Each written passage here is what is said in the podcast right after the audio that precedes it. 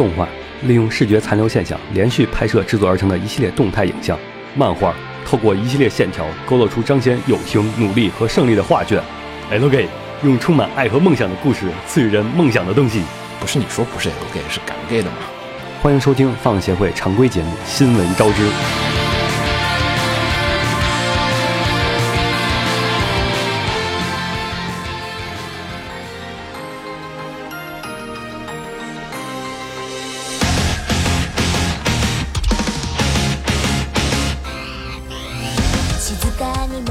嘿，大家好，欢迎收听最新期的放协会常规节目《新闻招之》，我是我波斯鸟，我是黄瓜派的七岁，我是红茶。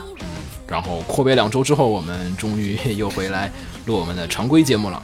呃，常规节目其实已经隔了三周没有录了，因为之前是那个大专题，就是那动画人的第一期，对上半部分。然后这也是我们高考之前的最后一期常规节目。今年高考，今年高考，不要说 高考还有明年呢啊！好，呃，所以也祝各位就是在高考的朋友，就是希望高考顺利，嗯嗯。然后我们高考之后会再做一些高考之后的一些专题节目，可能就是。本期我们放的这个 OP 的话是来自于战舰，不对，是来自于呃高校舰队青春波纹的 OP。然后呃，其实新番也过了好几周了。又快到七月新番的时节了，还差几集，大概也差不多都快完结了。嗯，因为最近太忙了，最近几集都没有都没看啊。但其实《青春波纹》这几集不是特别好看，属于开头好看，现在感觉平淡下来了，好像。嗯，假铁城也不好看，但是霸权好像变成了 Micros。哎。因为话题性引导很好，好像我看了很带感。对，看收视率好像基本都是 Micros 占前几位。就是从话题角度来说，现最近大家已经不怎么提加内城，但大家依然在 说。对对对对对对对，剧情它推进还是挺有意思的。然后再加上，其实开始我们而且像我们，因为我觉得想起咱们聊那个 Micros 专题那种感觉，就是它继承了 Frontier 的优势，就是大量的吸引了新的粉丝。对对对对，嗯。而且它算是新番里面剧情推进最快的了，对比那个黑害好多了。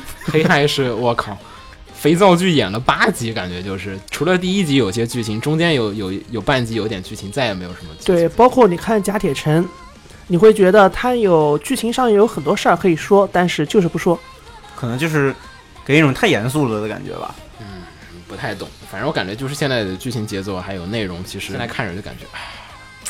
不想看，对，主要时间也的确有点忙。最近我都我也没怎么看票。我本来之前每周都是，哎呀，没有高校舰队看我要死了那种感觉。然后 现在就是我我居然我居然前两天捎带手的在休息的时候看了几集那个呃线上游戏的女主不可能是。对，那那个还行，因为比较放松的时候看了下，但是剧情也不是那种很硬剧情的，就是很普通的剧情，比如盗号啊什么的，就是对对对，可看可不看的状况还是对，所以我就是放松的时候去看了，就没有太多牵肠挂肚的剧情。然后就是看了看了德尔塔，然后其他的好像看的就不太多了。最近，好吧，呃，反正马上又要七月了，七月又开始又要扫雷，嗯，又有什么七月八圈番出来了？七月新番其实还挺多的，不过这个留到我们再之后再说吧。对，过两周我们再说吧。然后就进入我们的新闻部分。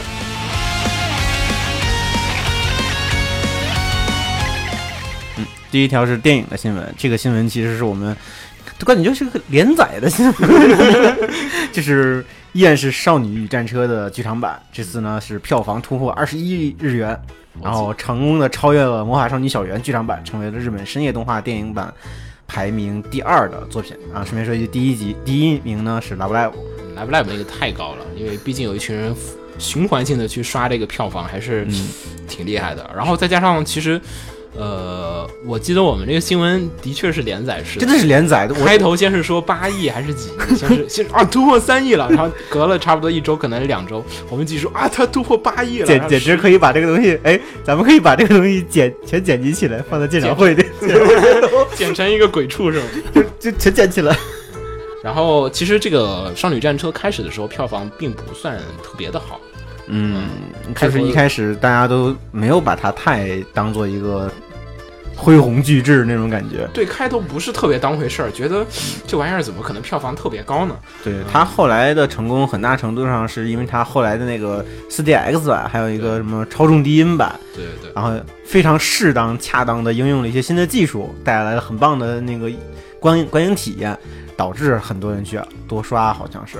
雪峰天天在和我们安利说，一定要去看 4DX 版，4DX 版太好看了。然后再加上其实整个剧场版瓜总还没看是吗？我等鉴赏会看了，我非常忍得住，因为一开始，因为我一开始就觉得应该会办这个鉴赏会，所以我就忍住没看呃。。其实可以简单说一下，这次《少女战车》很多地方真的是非常的值得去电影院里面。至少打得很爽，对所以电影院气氛很棒。对，关键是它有很多第一人称的，就是它有很多第一人称的战车的镜头，然后让你有身临其境的感觉。去做 4DX 版非常的适合。哎没办法，咱们搞不到。呃，反正这个还是不错。然后，呃，反正下周我们鉴赏会，如果大家已经有幸买到票的话，我们就不妨的下周的时候在具体的电影院里面再体验一把。现在我们在录这个节目的时候，票好像已经卖差不多了。大家听到这个节目的时候，可能已经买不到票了。好，然后我们继续说下一个。嗯，金阿尼新作《紫罗兰永恒花园》公布 PV，嗯超级酷炫这 PV 那天出的时候，整个群里面人都惊了，我啊！大爸这个人设好棒啊！嗯，当时还有知乎上专门有人问说，有比这部动画 PV 还要再酷炫的动画吗？然后回答里有吗？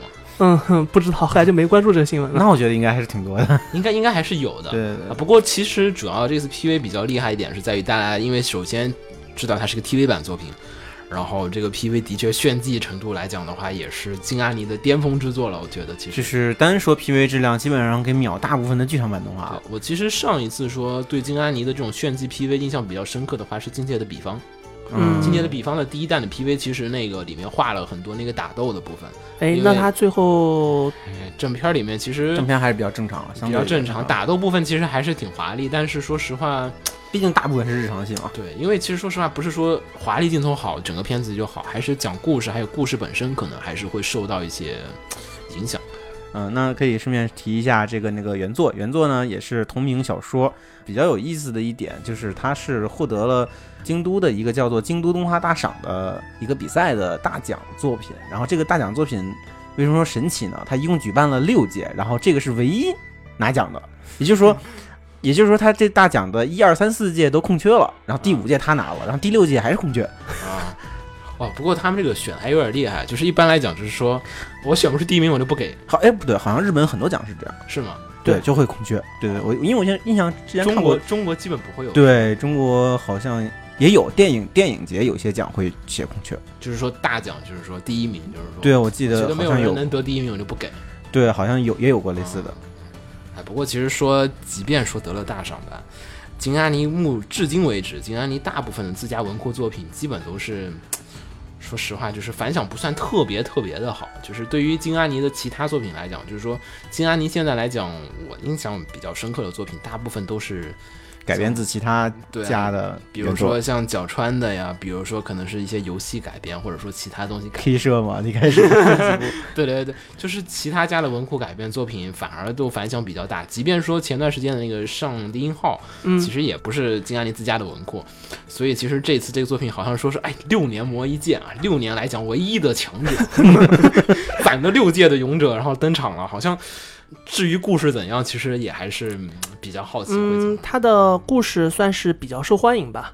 嗯，它本身是有点像丹特尼安书架那样子单元剧的故事，呃，讲的是在具有黑科技的中世纪，发明了一种叫做自动手手记人偶的机械。大家脑补攻那个中世纪版的《攻壳机动队》就可以了。哎，就是有点蒸汽朋克的意思。对，看那个 P 那个 PV 里也能看到是那种又有点像那个盔甲，又有点像机器人的那个机械手，啊，啪啪啪跳那是机器的，那是机器的对对对啊，它不是书呃，类似于它是一种书记人偶，就打字的人偶。好神奇的故事。然然后是女主是一个邮政公司的自动手记人偶少女，那是人类还是机器人？是人。为什么？嗯，他可能我想就是身体某部分，可能就是胳膊以下，就是四啊胳膊是一，你这个理解为一体，啊，有种可能有种这种感觉。然后整本小说就是在说他在工作当中遇到人，然后和别人产生交集，然后衍生出的那些故事。我知道可能是他会记录一些事情，记录的时候就把这个故事讲出来了，有会不会是这样？哦，懂了懂了。就是用它来，真像真像丹特利安对对，就由它来引引出一个一个单元剧的故事的感觉。是是挺像丹特利安书架的，就是它是丹特利安书架，瓜总可能我看过，我看你过。看过是吗？对，哦虽然我没看没看完整，但我看了三四集，至少。嗯那个就是一本书对讲一对对对对对个故事，它每集是收藏书去买书嘛，嗯，然后每买一本书的时候就讲了一个书背后的故事。对对对，嗯，行，反正这个到时候还是肯定会关注下的。说上映的时间了吗？呃，开始嗯发送的时间了吗？没说。不过想想看，十月份是上帝音号的第二季，哦，是吗？哦，对对对对对，十月份是，我估计要拖到明年了吧？可能。肯定应该档期现在基本是排满的。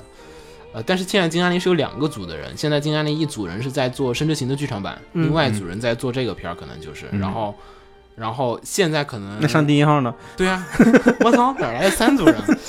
哎还真是有点好奇啊。对啊，对，那那这还真不好说，可能这个只是说企划开始，会不会是第二组做完这个 PV 就继续回去做上帝一号？应该是说把《深之行》做完了，这组人去嗯做这个片儿，嗯我觉得比较哎，现实。现在先出一个 PV，先先出着，然后等那个内完忙完了再继续做这个片子。对，《深之行》估计已经做的差不多了，我估计也是。嗯嗯，好，然后我们继续说下一条，呃，下一个就回到新番消息吧。然后新番的话就是《剑锋传奇》的这个 动画情报终于解禁了。呃，《剑魂传奇》的话，这次的动画呢将会是使用的 3D CG。嗯，其实看了会儿 3D CG，我觉得还是可以的，因为嗯，是和剧场版差不多吗？感觉我觉得是比剧场版好很多。反正这次的这个三 D CG 的效果，哦，那还那就太太值得期待了。呃，剧场版那个的确是有点差强人意，但是这次这个公开的话，这个情报的话还是不错的。然后这次的公开情报啊，是它的播出日期正式的确定了，确定于是今年的七月一日开始放送。然后其他有些小的电视台，比如说 MBS，呃，还挺大的 PS 也不小，对 MBS 和 TBS 都会是从七月八号开始播。也就是说，其实国内应该是从七月八号开始放，可能，我觉得哦，这片子会有人引进吗？嗯，为什么不能引进啊？讲的是欧洲大陆啊，但是还是会血会腥是吗？你说对的，血腥啊，没准先引进过来，然后再被禁掉吧。不知道，因为它是 CG 的，我觉得可能可以去掉血。比较容易去掉是吗？对，我觉得有可能它比较容易去掉血，是不好说。这个这个具体再说啊。然后另外一个消息的话，也是一个不想再提的消息。对一个长盛不衰的啊，前几天又到了一年一度的这个这个片子的祭奠的日子。《银河英雄传说》新动画，新动画，请注意啊！嗯虽然说我们感觉已经快说了两年新动画了，好像从去年开始我们就在提说《银河英雄传说》要出这个新作，新作还是 TV 版啊、大家嗯特别激动，说哎究竟什么样的画面？然后这个作品不断的说我们要出了要出了，然后其实至今为止大家连 PV 都没有见过吧？好像，对，没有见过 PV。我好像连 PV 都没有看到过。到现在都是黑底儿白字儿的 几行字，然后就说了二哦，现在说是二零一七年公开，也就是告诉咱们二零一七年能看到 PV 了。哦，是啊，公开啊！对啊，公开，所以估计二零一七年看 PV。我天哪！然后制作公司是 IG，啊、我真是不想看到这部片子，因为他不是最近在连载漫画嘛，嗯，对，漫画已经无法直视了那。那个漫画太可怕了。但是就是说有呃有不明来历、不确定正确度的坊间莫名其妙的传闻说，嗯很可能这部动画的就是、剧本是漫漫画剧本吗？呃人设是漫画的人设，还不如做个三 D CG 让我省省心呢。不知道真假哈，完全就是坊间传闻好。吧，反正这个消息我们就姑且先说一说吧。估计过反正也没有什么更多可说的。估计下次我们还得再说一下。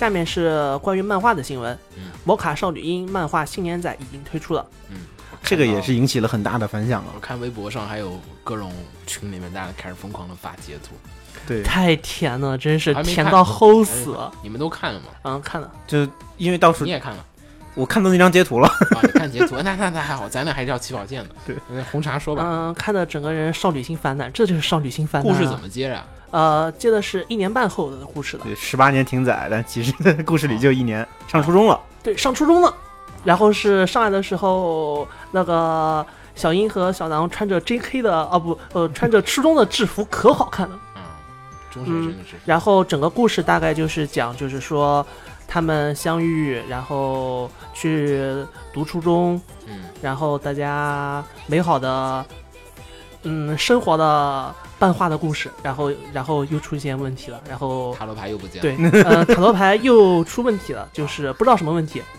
哦哦，啊，那你也没看？嗯，没有，就是漫画第一结话尾，就是在第一话最后就停在就是啊小樱脸色一变，啊啊，塔塔罗牌又出问题了。对，然后然后之后再看故事会怎么走不是向。骷髅牌吗？呃，其实差不多。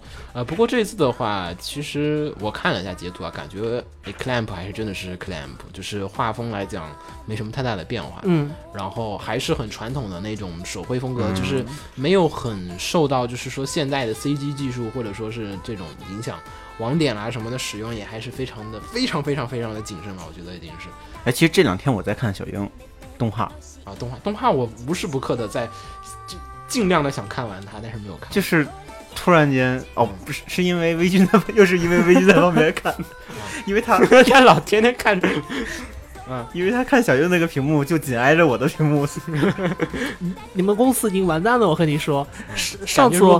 上次我去你们公司的时候，最大的感受就是好厉害，就是现在翻是。是，翻回去看，感觉制作质量秒杀现在大部分 TV 动画，制作非常的严谨，而就且崩坏呀什么都控制得很少，就是然后然后就感看的时候感觉哎呀，感觉好好厉害，现在现在动画没什么可看的了。Madhouse 的巅峰之作也从从那个 TV 第一话开始看的，嗯，然后断断续续看了几集。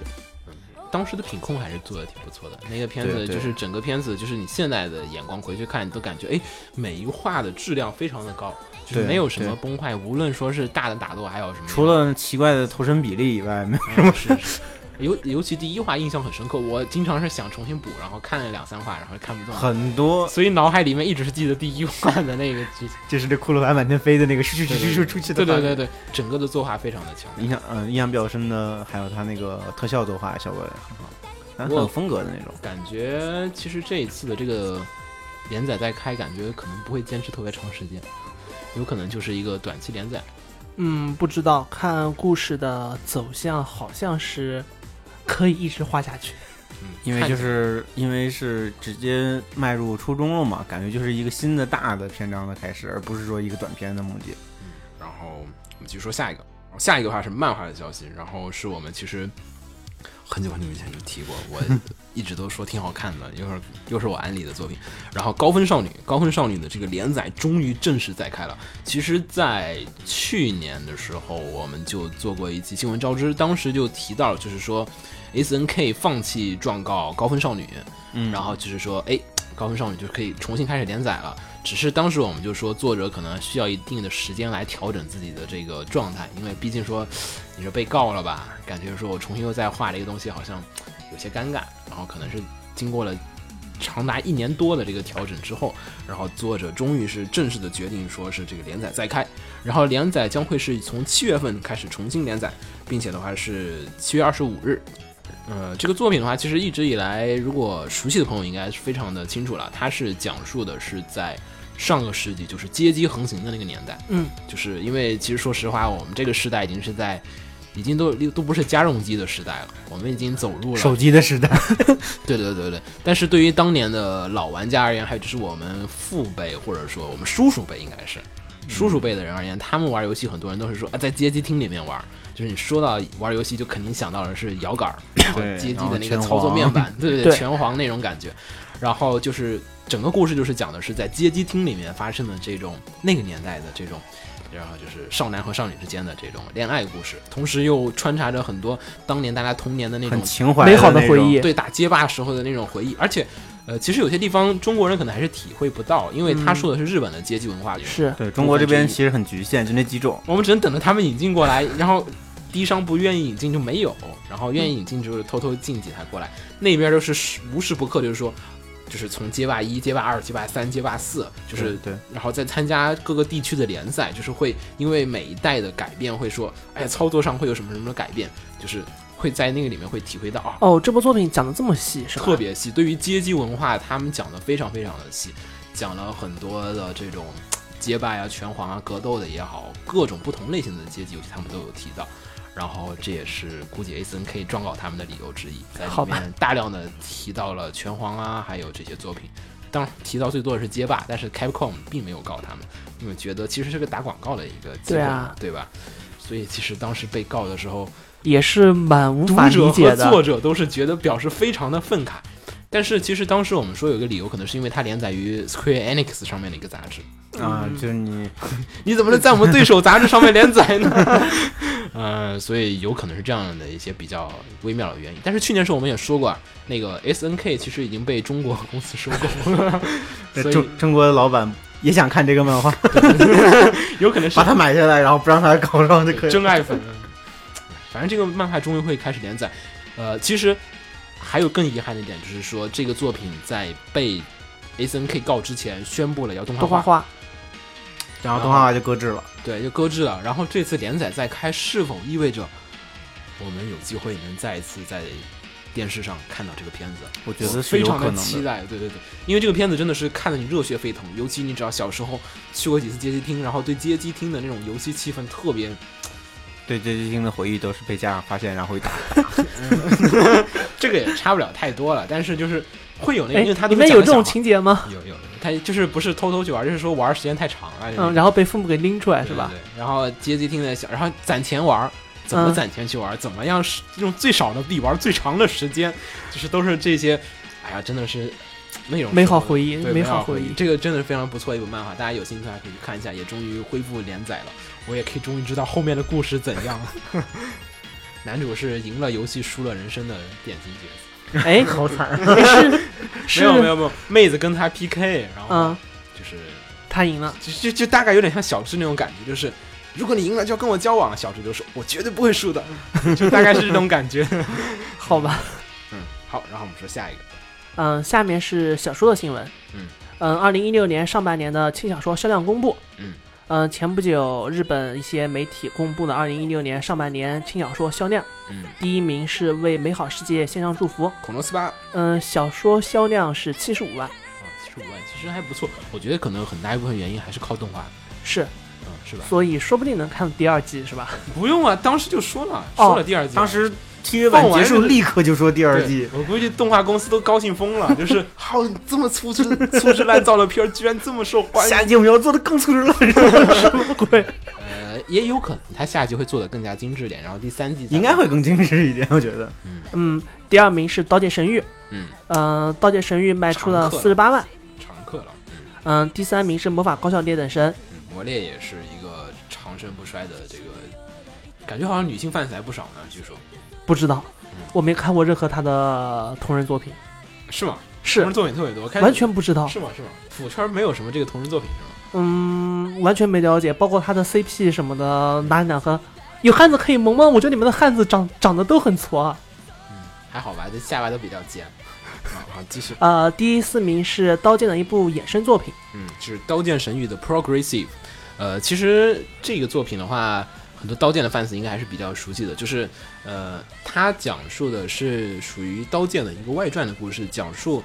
因为大家如果还记得《刀剑神域》的那个小说，其实写的比较快的，对他作者打迷宫打完多少层之后就直接跳过去了。对他跳过了好多故事，然后直接就是游戏就结束了，然后就开始讲什么 GGO 啊这些的故事了嘛。嗯然后呢，就哎，然后 fans 们也表示啊，为什么老师不写那个就是一到七十之层、七十四层之间发生什么故事？老师说行吧，那我们重新再写一遍吧。反正我感觉当时草草完结也不太好，然后又重新写了一遍，从第一层开始打，然后详细的讲述在《刀剑神域》这款游戏里面，刷 BOSS 的过程，对对对，就是刷 BOSS、杂兵，然后还有中间所有的故事。编了一本攻略书出来，呃，相当于详细的去讲了他当时的这个故事。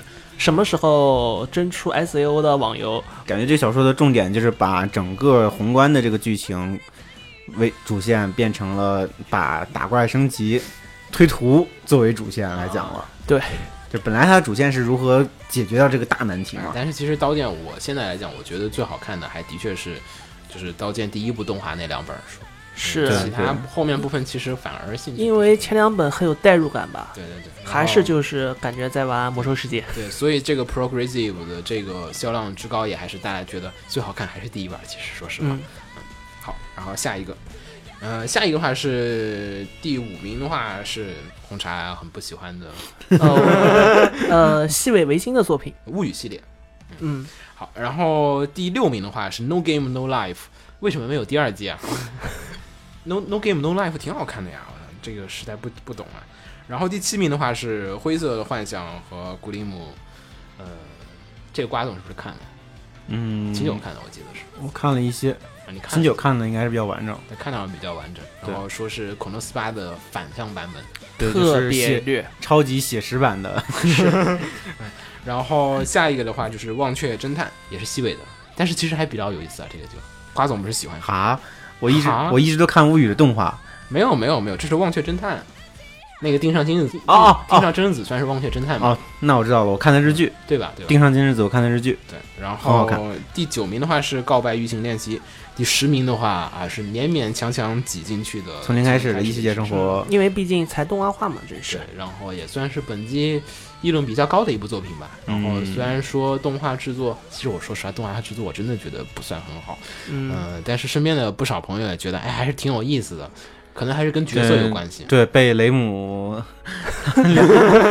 丢你雷姆，刷屏了。呃但是我这一点我就不太喜欢，就是说，嗯，我主要故事我没有看得很深，你们两个看得很深吗？我漫画看的多，啊，是吗？我是从我是看漫画的。你觉得剧情好吗？说实话，客观，嗯，还行吧，就是比我一开始想象的好。一开始以为就是个挺无聊的、不断重生那种那种故事，嗯，但是后来感觉还行。但是因为我漫画其实看到了，我看漫画看的量应该跟跟现在的动画是差不多的。嗯因为我最近看那个《魔王勇者》，嗯，《魔王勇者》的就是漫画，嗯漫画，漫画，漫画，终于因为终于完结完结了嘛对，漫画刚刚完结，然后我重新看了他的漫画，然后就就是感觉就是特别不公平，因为《魔王勇者》不是出了一季动画嘛，嗯，然后是，第二季因为就销量不好，所以就没有出嘛。嗯，然后其实大最大的问题是在于他角色卖的不好，但是其实故事本身是够有趣的。嗯然后从零的话，角色做的很成功。对，但是而且我觉觉得他故事不是很有。他那个女仆，那个双子女仆，那个在角色层面上好抢啊，抢女主的戏。现在大家都在说他俩，嗯，雷姆是之后非常重要的角色。对，我知道，就是好像后面几卷都是快变成女主角的 取代女主角的角色现现在就已经啊、动画已经到这个部分了。不是我说，现在他的影响力就已经超过女主角了。反正这个销量排行榜也只能说销量比较好，但是我觉得不算是而且受动画影响比较大嘛。对，还是会很多的受到商业因素的一些影响。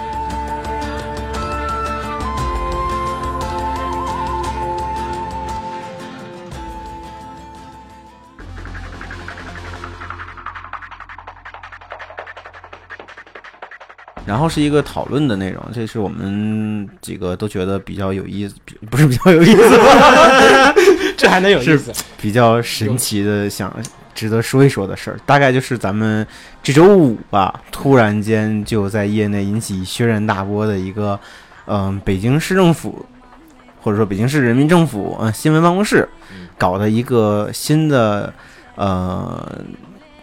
叫做什么文北京市文化创意产业发展指导目录的一个一个规则吧，应该说是。嗯然后呃，里面把那个北京市文文创产业、文化创意产业，嗯、分成了一堆目录，然后大概分成了三类，就是鼓励类，然后第二类是叫什么限制类啊？对，鼓励类、限制类和禁止类。嗯然后这个名单非常之长，大家可以去找一找。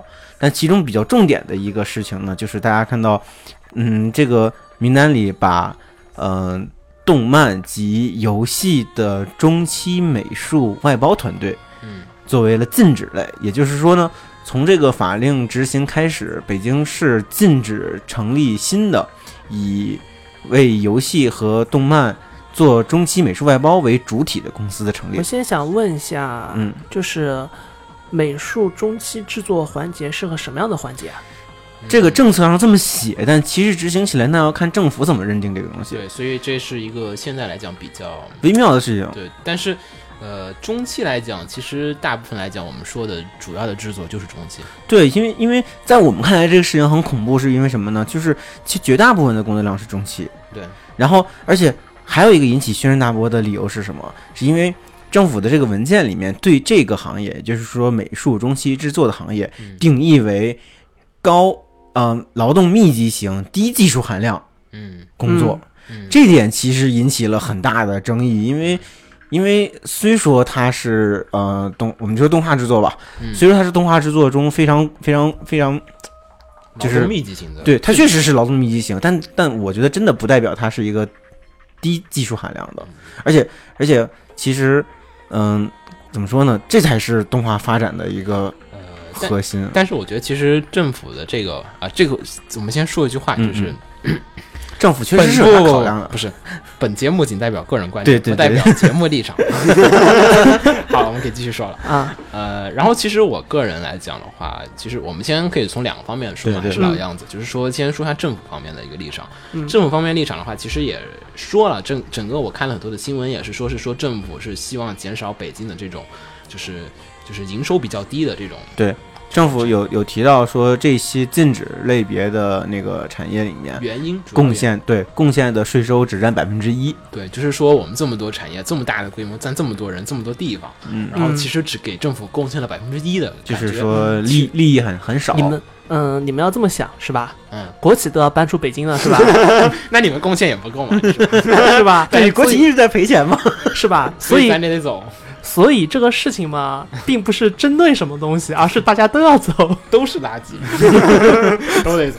呃，其实吧，这也是跟这个政府层面的一个，我记得好像前几年也有看到，就是说是首都经济圈的这个概念，就是希望是说在首都圈内都是凝聚的是多高精尖的高精尖，然后高产值的这种行业。嗯然后的确来讲，我们自己个人来讲也是能理解，就是说是说动画行业的确是个劳动密集型的一个东西，尤其中期，对，尤其中期，而且就是说，呃，先不提说技术含量这个问题，而是说，嗯，可能政府对于技术的理解跟我们还不太一样，就是他们所谓的技术是不可替代的。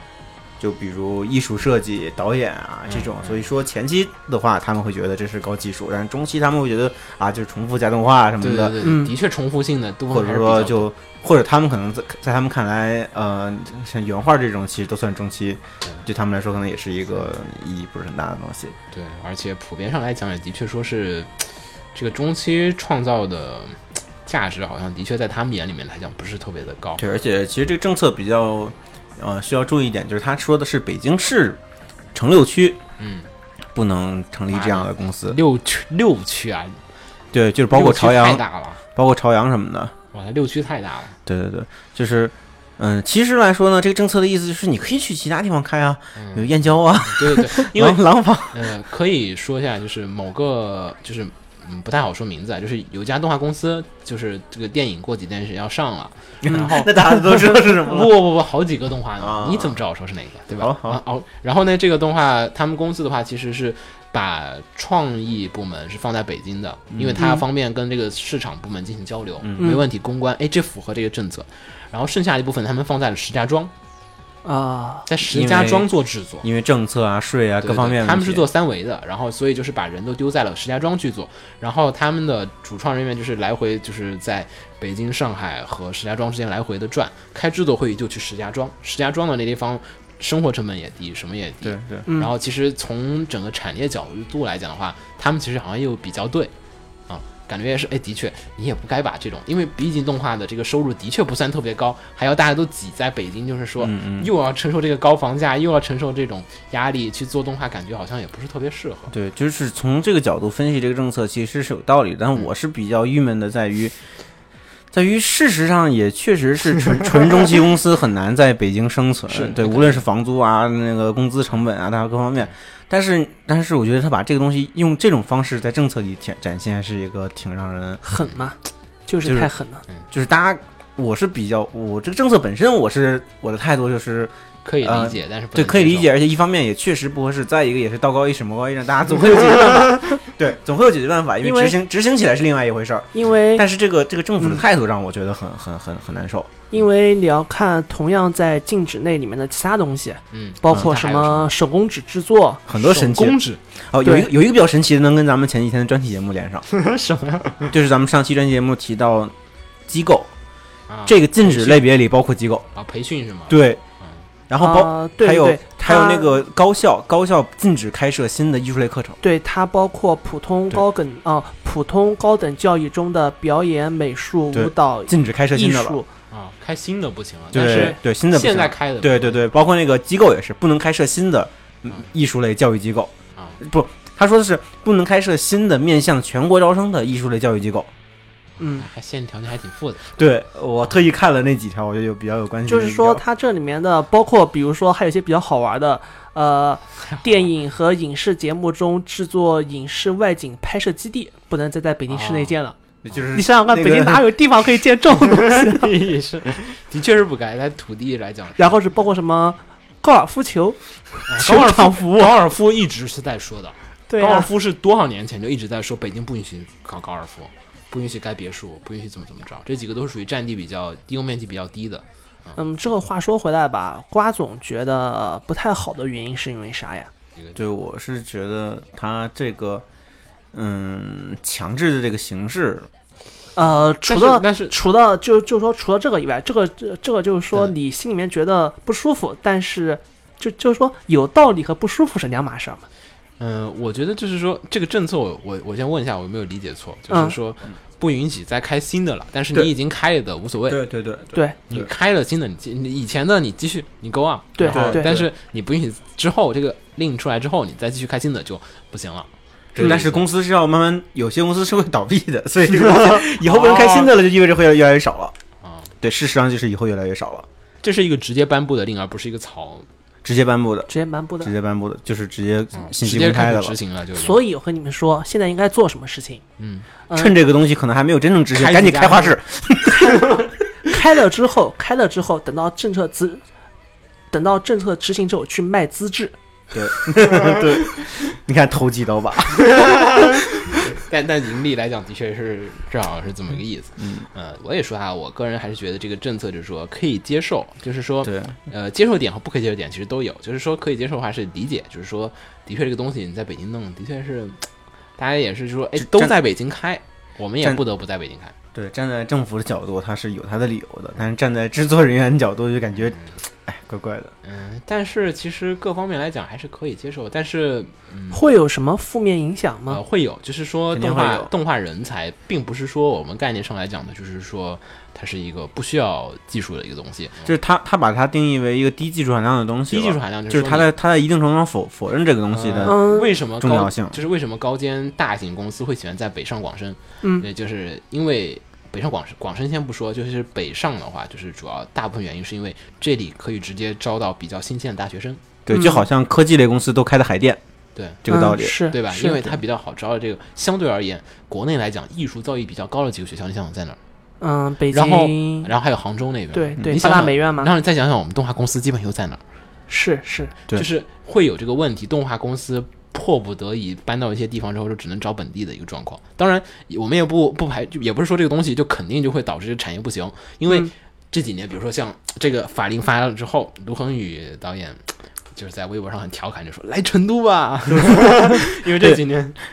这几所以我年成都动画还是有点起色了，嗯，呃，像重庆那边彩铅啊什么的也很多，嗯就是这一片儿的哎，西南地区开始因为它的各方面成本低，其实更适合这种我们确实是劳动密集型产业的一个运作。就嗯，就是说学生毕业出来是不可能马上去做那些前期或者是后期制作的事情，对对对必须有中期制作这么一回事儿。对对哦哦，就是说必须参与到中间这个过程中，对，锻炼之后才能往上或者是往下面环节去走，是吧？嗯，对这这是一方面，就是大部分来讲，就是说我们需要的人才，可能还是说从学校里面招会比较适合。还有就是说，我们在这种文化层面比较高的地方招到的人，会更倾向于我们的这个需求。嗯你现在要回，哪怕回南京、回青岛、回成都，你要去在本地传一家公司起来，和你在北京就地传一家公司起来，你能招到人是不太一样的。肯定不一样，这个差距会非常大。对，差距会还是挺大的。这个说实话是会存在一个教育资源的一个平衡点。呃，其实这个政策，所以说最大不爽的一点就是说，呃，它顺序反了。它没有先把这些产业先搬出北京，就是嗯这些学校的教育资源，它并没有把它分分散开来，但它就要强行先把这些产业先搬走。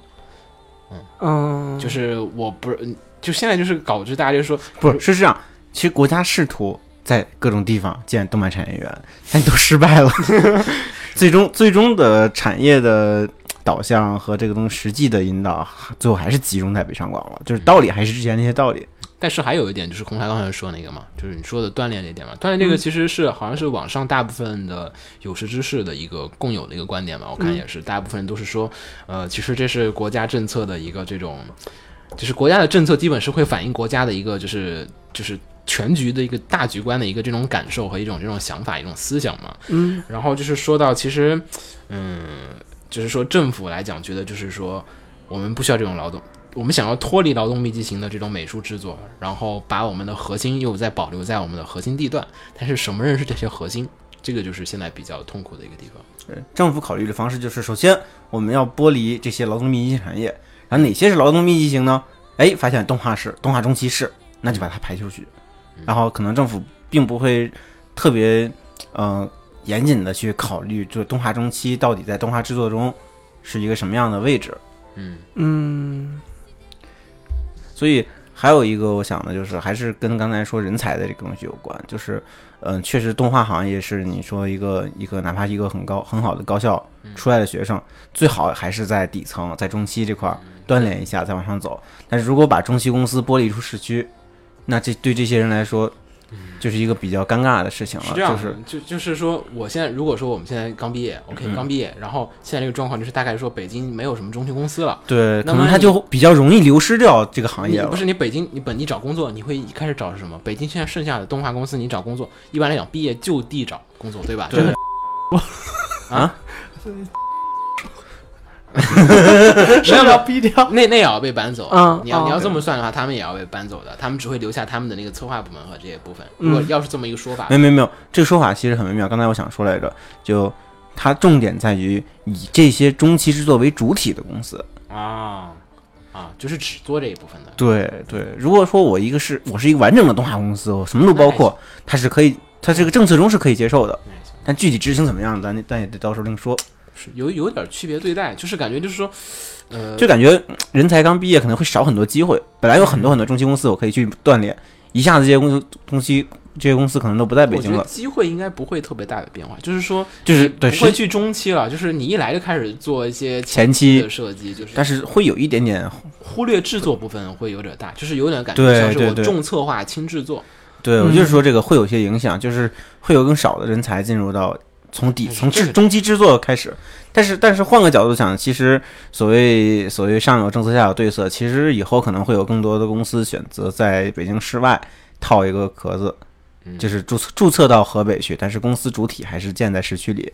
就是我说实话比较担忧一点，还是说是这个嗯锻炼的一个问题，就是说大家在这个嗯毕业之后嘛，你在北京的话，这种现有的公司里面，你从事的行业一来就变成了去在那些很就是开始做策划了，我觉得就就很不太好。不是说机会流失，就是你要找还是肯定能找着的，但是不是说机，不是说有机会，我我是说对这个行业，对动画行业中期这一这一部分来说，人才流失了。很多人才本来可以进中期，从中期的这个方向往上锻炼的，就这些人只能去前期，去其他方面。也并不是说不好啊，前期也不是说不好，只是说有点不早。就是就是中期这块少了呀，这肯定是不好的。其实应该是平均的嘛，应该是是中期没有少嘛，中期中期部分肯定中期只不过是你就是不能在北京待着中。期会少掉一些人才。我也不是很能理解这个，嗯我不懂，因为我也不太懂，因为在我看来，只不过是这些公司不不在北京了而已。他对我也只他肯定会在一个地方。对，但是他但是会会比较不容，相对而言会没有以前更容易吸引高校毕业生，也不至于，只是说多少会有一些影响。就是就这个影响是一个在于你想想看，我要在一个三线公司，哦不，我要在一个三线城市开个开个这样子的公司，嗯，你来了，我可以包你住宿，我还可以分套房子给你，因为房价便宜，对我觉得主要问题就是说是多么具有诱惑力的一但会有。些人就犹豫就不想去其他城市呢，不会，这会个有会有吧？这个这个不是我们处在我们这个行业的一个就是小圈儿里面的感觉。你看，你要像红茶他们，就是说你学海洋的人，你找工作一般来讲不会真的大部分都在北京本地就地找的话，嗯，这么说吧，像我们专业，我们专业我是在青岛青岛读的书，嗯，我们专业毕业之后能在青岛待着的，你要考青但岛青，青岛跟北上广不一样，你要考青岛气象局，一共就几个位置，考对我跟你青岛气象局也就但是几个位置。很重点是青岛跟北上广不一样。北京是集合了这么多中央科研机构的，嗯，这个真的不一样。你在青岛毕业和在北京毕业，对于这方面的职业规划是两个概念啊。我觉得就是说一个，就是说我们没有培养出一种这种概念。我觉得就是说，我说红茶他们这个专业的一个状况，就是说，比如说你找海洋的，对吧？嗯我找工作的话，我自然而然不一定说我每次你们学校毕业的生都都来北京找工作吗？不会，不会，甚至不愿意来。对，因为因为他们的行业是属于靠沿海的，你没有在那些地方点，你去做这个东西没有意义。你要是学一些这种什么勘测的，你来北京学也有但是但是留在但是在北京的就是这样。我举个非常直接的例子，就是今天是我们大学同学嗯。那个结婚答谢宴，嗯。然后我去了之后发现，我们动画系的这些学生最后还是留在北京的最多。因为产业在这儿啊。就各方面原因啊，因为大家整个大学期间的资源、人脉圈子在这边，然后产业又在这边，产业在，如果产业不在北京，就是你会产生一种印象，比如说啊，全部在上海，那么我们说毕业来讲之后说，他们我要做这个行业，那我肯定去上海了，我不会留北京，因为北京没有什么这种公司。不，但现在北京的重点是我要把高精尖东西留在北京，中期拿走。他也没有说我要留留高，他也只是说，我觉得那个地方不赚钱，你先走，你这地方留不留再说。我也没有说要要你留着，嗯，他是有一个这种导向性的一个概念，就是说，我想引导大家，就是说走出北京，换一个地方，逐渐换个地方。对啊，这个政策比较温，还是有一些稍微温和的地方，就是说，他不是说你叫你立刻走，而只是说不让你盖新的。对对对，就就是你真就是你往上看，就是如今北京市政府和国企都要都要搬离北京了。北京市政府要搬到通州去，啊，离我家可近了。那 跟你有什么关系？北京北京市政府要搬通州，嗯，然后然后是各种什么中石油、中海油什么什么，还有各种国企都有消息说是要往北京市湾搬。嗯，那么就在这么一个大背景情况下，我觉得出这么一个东西并不算什么，就是说是大事儿。嗯，所以我一直想问的就是，它到底会有什么实质性的影响？实质性影响，我觉得也是刚才瓜总说的那些，只是说会有这么这么快的一个立竿见影就，是可能就是说，整个动画的中期制作在其他地方，嗯但是直接的影响可能就是那些最近想开这种公司的人，嗯想进行相关创业的人，就一下子就傻了。就是我问这么个问题吧，就是说，如果你的策划什么的都放在一线城市，嗯但是你的制作什么的都放在二线或者三线城市，嗯会有什么样的结果？制作不好招人啊，嗯，制作招人比较痛苦，会比以前难了呀。会会稍微比以前难一点，这个的确是，这是比较大的一点。然后这这个是对于企业而言嘛，就企业而言，就是我想招人，对吧？嗯比如说我们公司，那么在在石家庄，OK，然后我要来北京招招学生过去做，嗯对吧？这很正常，因为好的学生我们还是在北京，对吧？对他说，哎，走吧，去石家庄跟我们做动画，What？，去石家庄做动画，不去，不愿意去。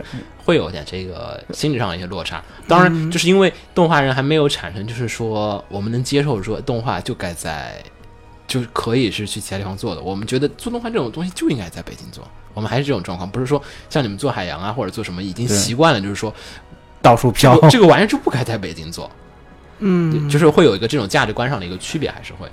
我觉得，哎，我在北京出人头地，那我去那儿感觉就是有点，因为现在动画来讲，大家都还是在北京做，或者是上海在做。你现在跟我说，嗯我去了一个河北动画公司，听起来就觉得你这动画公司不咋地，好像。你在北京开个动画公司和在河北开个动画公司，对这帮人的就是会有一种虚荣心的这种而且作祟。可能不光是虚荣心，还有一个就可能是对于人那个职业规划或成长方面，嗯可能会觉得在北京，我周围我拥有这个行业的全套的东西，我可以预见的我如何从这个中期一步步往上升，升到导演。我但我会担心啊，如果我去一个那个三线城市的嗯纯中期公司，那我是不是过去之后一辈子就是在中期公司了？哎呀，对，不应该这也是一方面。不应该也是一样的，就是你做就是你做外包做这种的做段时间，然后你技术上来了，不一定啊，如果是个纯外包公司，那可能你在那儿干干一辈子外包，只是个高级外包外包总监。嗯嗯，可会有能就这样，你可能就失去很多成为。但如果你在一个综合性的地方，这个地方包含这个动画行业的所有内容，你可能就会比较顺利的，嗯。我慢慢积累能力和实力经验，升上升到一个导演啊或者那个核心岗位。但是如果你去了一个纯外包公司，可能最后嗯你就是个纯高级外包、纯外包总监，哦，不会有那种你能从这个公司跳出来跳到其他地方，会有难度，会有难会比会绝对会比之前我说的那种就是圈子很集中，然后对对对顺理成章。这这个这个很有道理。哎，就是说动画公司是不存在，就好像我们说的，就好像编程什么的，就是我会可劲的去挖那些牛逼的人过来，就就就是嗯就是就是你像如果有没有没有太大必要，就是没有太大必要。如果有一个巨牛逼的程序员，在一个二线或者三线没有小城市，那么百度啊什么的会可劲把他给挖到北上广过来。这不是做动画的，还不太一样。动画感觉就是，感觉就是有点培养的感觉，就是说啊，我公司里有一这个人，他那个中期做了很多年了，哎不错，我把他提提了原画，对。哎原画做的不错，动动作感觉很好，哎让他试试做监，嗯。然后哎让他试试导演。嗯。但是但是如果那个人是一个远远远方的外包公司的一个人，他只会说哦这个公司这些镜头画的不错，嗯，嗯，他不会，他不会说哦这个公司哪个人画的不错，要不要把它提升？提升也提升不到我这儿来，他只是在那边，嗯可能那个公司内那个公司内老板，哎你这个人画得不错，你来当这个外包总监吧。不会有说我把那个人给挖过来。对，很难。嗯，就是他是以一个公司不会挖不会挖对，那边是以一个公司的单位来接你这个单，我我作为甲方，我就是哦，这个公司最近做的不错，而不是哪个人做的不错把他挖过来，对，就是不太会有这不。太一样。我们基本不会说把导演拴在一个公司里面，因为说实话，就是项目的生产力和你公司生产力和你的创作力完全不在一个水平上面。首先一点就是说，在日本，嗯，在日本来讲，所有的动画公司除了金亚尼，嗯，基本都在东京。对，嗯我也想举例子，就是日本这边的现场例子，为什么？其实因为都在东京。因为他们的动画人是来回走动的，来回嗯活动的。我今天可以做这家公司的片儿，我可以同时做这几家公司公司的作品。嗯嗯，因为牛逼的人就这么几个。对，但是但是你要想，你要你要是想在一个三线城市，你还想做到这个程度，就很麻烦，人家其他动画公司找你就很不方便。对，如果你在北京就很方便，对嗯，就你想做到那个高度的话，会有会有一些资源上面交换上的一些这种不方便。如果说你画一个新的城市，OK，告诉你做动画人都去那城市，去那儿待着，好像好像还可以。但事实证明这种东西不太对现实，对，因为很多失败的例子。因为你最一线的东西，你还是要放在大城市。因为教育资源资源在这儿，中国的教育资源太集中于这教育些大城市还有。交流，还有各种方面，就是这个。就是一个资源问题，你把它丢，把动画迁出去，那动画人该何去何从？去哪个都市？去哪儿干活？这个问题现在没有得到一个解决，只是政府只是想到了一个说，你们先出去，然后你们再想想你们去哪儿政府就是从政府的考量上说，我要我要剥离劳动密集产业。对对对，我就想，我就想留着留着你们脑袋在这儿，你们身体去远点儿，好吧，塞不下你们，你们把脑袋放这儿就行了。但是就会搞搞得就像是说，北京这边全都是策划公司，制作全部外包给那边。还有就是说，我们面对面的交流和你远程交流还是不太一样的。对嗯，是，所以也会导致所有的动画公司可能最后慢慢的情况就是说全部搬离北京。但是你想，即便在美国，对吧？所以最后的结果就是快点开发 VR 的远程办公吧。那个，这个政策吧，说实话，弊端还是有，这个弊端不是那么容易直观的体会得到。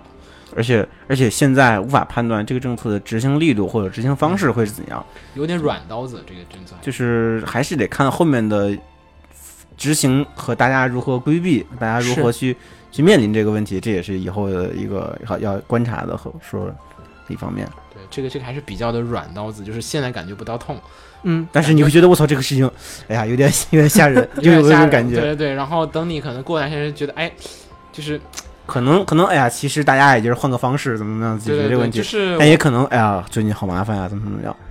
就是我们会有一种就是说国内的政策处理方法，这个这个有点说政治了，但是还是可以简单说一下，就是说，因为说实话，做动画也好，做文化产业也好，嗯应该积极的关注政策方面的一些这种动向。我觉得大部分的动画人还是对这方面的敏感度还是比较低。嗯政治敏感度这是个非常微妙的词对，这这个还是，但是还是得有的，就是说国家政策会是一种逐渐紧缩的一个状况。我们国文化上家的政，尤其文化上尤其文化上，我们是逐渐收缩、逐渐收缩、逐渐收缩，不会一口气跟你说这事儿完全不行。是，嗯所以你会感觉不到，嗯，温水煮青蛙嘛，你对对对对，就有点那个意思，就是这个事情上，红茶可能觉得哎没有什么大不了啊，就是因为红茶在搞科研，科研对你你可能觉得哎，今天就是说哎，今天你少吃呃少喝半半杯水行吗？可以，不不不，就是就就是有点这个意思，啊就是感觉我感觉没什么大不了的原因，是因为就是说，反正都在呃往北京外搬，那就都往北京外搬吧后。面还会有其他的相应的政策继续出，这是我们来讲，就是说大方向上来讲，北京政府已经还有就是市政府还有这个方面已经表示清楚了，我们不太希望你们就是这种低低收入的留在这儿。嗯啊，但是慢慢的极后面会出现更极端一些手册，会极端一步一步的出台，就是一点点的去紧缩。就所以说现在现在比较恐怖的是这个政策背后的一些态度，对，我们不知道后面还会发生什么。嗯好吧，进击的广电嘛，我们总是说，因为广电的政策是很明显的，一看就知道啊，要说这不行了，要说这不行了，就嗯这出一个，这补一下，那补一下。然后，但是大部分的政策来讲，就是像这个，就是说很很温柔，感觉哎呀，嗯，只是我今天让我有点不舒服，对吧？明天让你说你再挤挤，你再挤挤，你再挤挤。今天让你住十平，明天让你住五平，后天让你住住三平，然后再大后天让你住两平，你感觉逐渐变小了。哎呀，只是比昨天小一点而已，对这样。只是比昨天小一点而已嘛。今年买只买今年只买得起四环的房子，过几年只买得起五环的房子，再过几年只买得起六环的房子，再过几年完了只能去燕郊买了。对，就是会有这样的一个这种温柔的 变化，这是我们来讲比较担心的。而且其实网上看到不少人也是说，呃，大家感觉是被抛弃了，有一种对，动画人从情怀上来讲，就会有一种有一种当年你们大肆鼓吹 动画产业，河河都还没过，桥拆了，对，有一种种感觉。现在我们嗯那个要要来改善这个行业的时候，你出来说我们是不赚钱含量不赚钱走吧走吧，你们出去吧。然后动画人就会觉得很伤心。那个呃动画呃学术趴不是发了一篇啊，是吗？对那学术趴野草发了篇文章，就是说被抛弃的动画人啊，啊被抛弃还被嫌弃，反正大概是这个意思的标题。就说这事儿的，对，然后帖子非常干脆，就是那个呃，把这个新闻啪表述一遍，然后说我的话说完了，帖子结束了，就能看出野草还是挺挺生气的。是，就是感觉到大家政府来讲是说，可能政府来讲我只看经济利益，但是对于动画人而言，有时候经济利你全看经济利益，我们就觉得很尴尬了。对，政府是从图表、从数据上看它是对的，但是我们一个是从情怀上看、情感上看，再一个可能也是从动画这个产业的一些特殊性上来看，可能这样是有些问题的。对，因为就是说政府就大家就觉得说，哎，中期不赚钱，中期滚蛋，嗯前中后期分别对待，对，但其实动画是一个很，就是说没有说谁有高度配合的一个一个工工作，可能你真的严格剥离开就不太好了。感觉就是说。前期是一个上等人的工作，嗯中期感觉有点下等人，那滚出去吧，别在北京待着。但中期的重要度是绝对不低的，只是它因为人数多，所以显得然后，其实国内大部分动画制作人来讲，都是从中期升上来嘛。刚才我也说，国内外都是嘛，就是对对对对很重要的但是但是一个方向但是，但是国内来讲，又有很大一部分人是天降系的导演，因为因为高校毕业呃不是最后都不是高校毕业有钱，啊，对吧？就就是另外一个天降了，那是。对对对，我们现在不是有好多动画，你大家可以数数最近的一些动画片儿，看看导演。嗯嗯，我都是懂我懂什么一。个状况？是真的中期上来的人有几个？嗯，有一些是真的是非常的少了。现在搞得有一种就是，哎，这个导演名不见经传，我们在圈内天天混，也没听过这人名字。所以产生了之前我们吐槽过的一些问题。刚才你也吐槽我在吐槽的那个问题，嗯，就是因为导演他不是中期上来的，所以他遇到了很多问题。对，就是哦会让人觉得就是我们怕中期剥离这个行产业之后，会有越来越多这样的问题出现。嗯，这些问题会一点点的浮现出来。现在的确是不好说将来外行会怎样外行可能不会感觉得到，但是内行你会逐渐的感觉到这个事情会一点点的多起来。你在本地的这种策划行业会导致中期不是从中期挖掘，而是从学校、院校或者其他机构直接挖过来。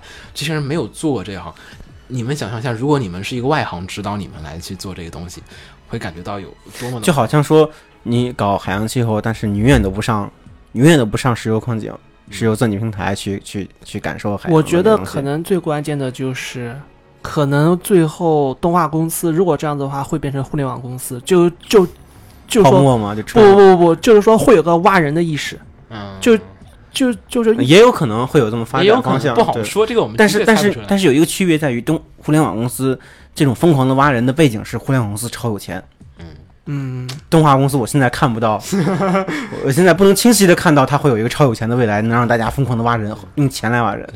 反正总之而言，总而言之，先看《大鱼海棠》吧。对，是我我们都说下一步还是《大鱼海棠》决定一个分水岭。嗯这个届时再说，反正也快上了。这个片子之后这些政策还有这些东西，感觉就是动画的这个中国动画未来的命运，就是感觉就是一点点的，就是被左右左右左右往着某一条 end 结束，也不知道是 bad end 呢，还是 happy end，还是或者说会继续走下去，不太清楚。现在还是这个政策，说实话，大家有有些时候会有些激动啊，但是其实，嗯、说实话，这个该激动该激动，你这个不激动，等到每一天都减点，每天都减一点，到最后面的时候就不知道这个会变成什么样的一个产业。不要温水煮青蛙，但大家也不要太过激动，还是还是政策多观察一下后面的一些变化吧对。对对，政策上还是需要多观察。这个我们偶尔也会跟大家一起聊聊这个政策方面的一些东西对。然后大家有兴趣也可以仔细看一下那些表格，看看整个文文化创意类产业中还有哪些部分被禁，哪些这个东西被我感觉我们看的还不是特别的清楚，感觉因为毕竟动画只是属于中间一小部分，因为咱们不是了解所有，因为我大概瞟了一眼，它牵扯的很广。嗯不，除了动画以外，影视是一方面，嗯甚至包括出版印刷，它也分得很细。对对对对，好像把比如比如印刷类基本全都在禁止禁止选项里边，反正它然后出版各方面也都包含在了各个类别里面，反正它把整个文创分的挺细，大家可以看一下那表格，我觉得分析一下挺有意思的。其实是个地图炮了，并不是，只是动画也只动画人关注的是那个动画游戏那一看这个产业可是动漫产业加手游还有网游哦，对，还可以提一下，游戏美术也挂中招了，嗯，不是游戏美术中招，跟这个政策一起出来的还有一个政策，啊什么专门针对手游的。啊是不是手游，专门针对游戏的广广电那个。专门针对游戏发了个特别详细的通告，嗯。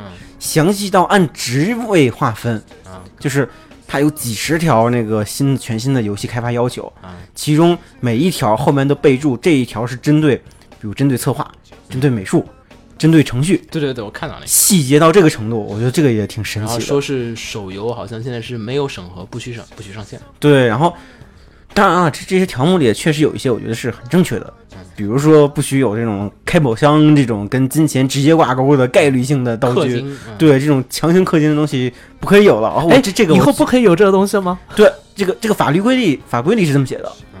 对这个我是举双手支持的。但但是但是但是怎么说呢？就是有一点可以，但是不要太猖狂了。我确实是这么想的。哎，对，那然后其他政策就大家可以看看，其实有些很微妙的。那这以后日本或者国外的手游引进进来，岂不是要改机制？基本没引进多少，其实你想的引进很多，其实并没有。对，然后这个政策中有些东西卡的特别死，就是算是以前的很多政策的一个整合加强版。嗯我们不太聊手游，所以大家这个大家可以自己去找来看，那个也挺有意思的一个表格。所以其实感觉好像在说针对我们，其实并没有。整个文创在整，就说白了，像刚才我们说，整个文化产业都在紧缩，政政策上在一个紧缩收紧的一个嗯，一个态度，我觉得“紧缩”这词儿不是特别恰当，可能不是紧缩，应该就是，嗯，有一种调整吧。嗯，对，反正这个，总之我们就说到这儿，然后最后就可以简单地说一下随便聊聊吧。下一个专题，什么随便聊聊啊？我就想说下个专题好吗？呃，下一个专题海海外篇吗？对海外篇也即将会开始准备啦。然后大家如果有什么想说的、想听的，也欢迎大家给我们说说。如果说你刚好在海外留学的话，也不妨呢可以再通过我们这个新浪的这个放映协会的官方微博，那个和我们互动一下，可以私信告诉我一下你在哪个学校学，然后一些各自的一些体会和经验，也可以方便的话也可以跟我们聊聊。我们也想把你的经验啊分享给我们这个其他的听众，因为大家还是说实话，大家还是对海外留学还是挺关注的。嗯，对。此外的话，因为上一期就是节目出来之后，嗯，有不少人问的问题，嗯，然后然后聊也说会本来是说要不要这期解答一下，后来我们想了想，不如等海外篇出来，一起汇总一下相关的疑问，然后一起解答。因为我觉得本身海外篇有些内容可能跟这次的问题就有关。对对对，就是如果大家有问题的话，可以多留些言吧。嗯可能最后如果留言多的话，会专门做一期关于就应该是是专门做一对，会专门做一期关于学动画的 Q&A 的嗯，嗯专题。也许可以搞个直播啊，弹幕刷过去，脱口秀。嗯，行，然后呢，本期差不多就到这儿。下周下周鉴赏会、嗯，对，下周鉴赏会。端午节，然后还有高考，还有、嗯呃毕业啊，对了，还有我们学校的这个毕业设计。对然后大家有兴趣可以来我们学校看一下。对，在北京或者北京周边的小伙伴有兴趣的话，可以在六我月十号，看到那个中传这次的那个预告片，先预告片让我们说完时间，看起来还不错。先让我们说完时间。做一个完整的预告。就是在北京的北京周边小伙伴呢，如果有兴趣，可以在六月十号，在那个嗯、六月十号下午，对，来这个传媒大学，嗯大家可以自行搜索在哪儿。来传媒大学就来，中国传媒大学地铁站，对对对对，地铁站，八通线哦，来地铁站，在地铁站还行，来传媒大学看那个今年的动画系的毕业展映。还是在疫情未来吧？这肯定是在一线外包。嗯这个每年的毕设，我们前面嗯，大家如果听了那个国内篇的节目，肯定也知道毕设真的是动画系的一个重头。对，所以，而且这几年也是一年比一年，我已经我已经想用恐怖来形容这些学生了。十号高考结束了吧？嗯，结束了，结束了，六月七号、八号是高考，真的是一年做的比一年好。所以尤其是考动画系的同学，对对对一定要来看高一看考结束之后，不妨的来看一看，哎对？这个。会非常让让让人让人激动的。你从从想从准备从事这个专业的学习，然后看我们也是大一一入学看了零六的毕设，零六的毕设就是没入学之前就看了，因为零六的毕设就是崛起的那一届嘛嗯，然后当时看的热泪盈眶，好激动啊，觉得哇 好棒，我也能成为这样的人，对对对就是这样的对感觉会有。对，然后嗯，总之有机会有兴趣的可以来看一看，然后如果想来的话，真的要早点来，因为每一届到最后都是座无虚席，你甚至要站在边上看。对对对，嗯，可以也有兴趣的话，也可以过来跟我们聊聊。对，来的话也可以找我找我们唠唠嗑啊什么的。对对对，嗯。然后红茶也说，好像是其他学校已经有些学校陆陆续续开对，那始放出了，个广美和国美嗯广州美术学院嗯还有国美，还有嗯对，国美，还有浙传嗯都已经把他们北电的的这个还没出吧？今年好像没。嗯。但是，嗯，国美有一个海报，还有一个简宣传片，嗯。然后具具体片子出没出来我不知道。哦，嗯，对，广美还有广美的作品，前两天在微博上传的蛮广的，就是有一部叫做《地铁风云录》的作品。回去看一下。然后想到地铁地铁嗯大逃杀了，反正大家也可以有兴趣，爱好者也可以关注关注，因为的确未来中国的苗子也的确可能在这些作品当中诞生，对吧？嗯，好，那么我们本期也就差不多说这些，然后下周买了鉴赏券的朋友们，大家不见不散。我是一口不死鸟，嗯，我是黄瓜派的稀碎，我是红茶，我们大家下期再见，大家拜拜。拜拜。拜。あ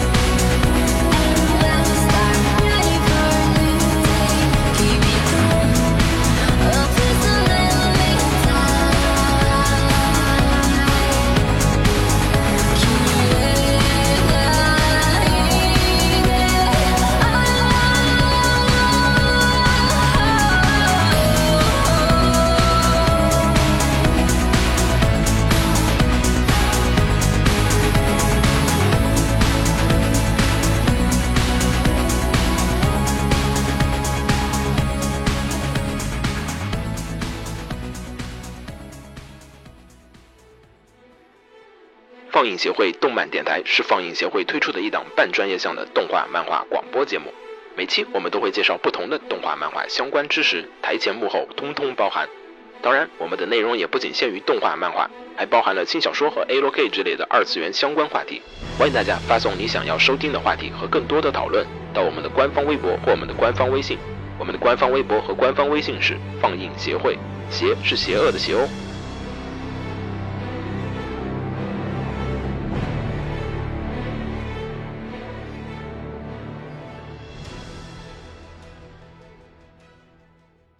给楼给你妹啊！是给楼给好不好？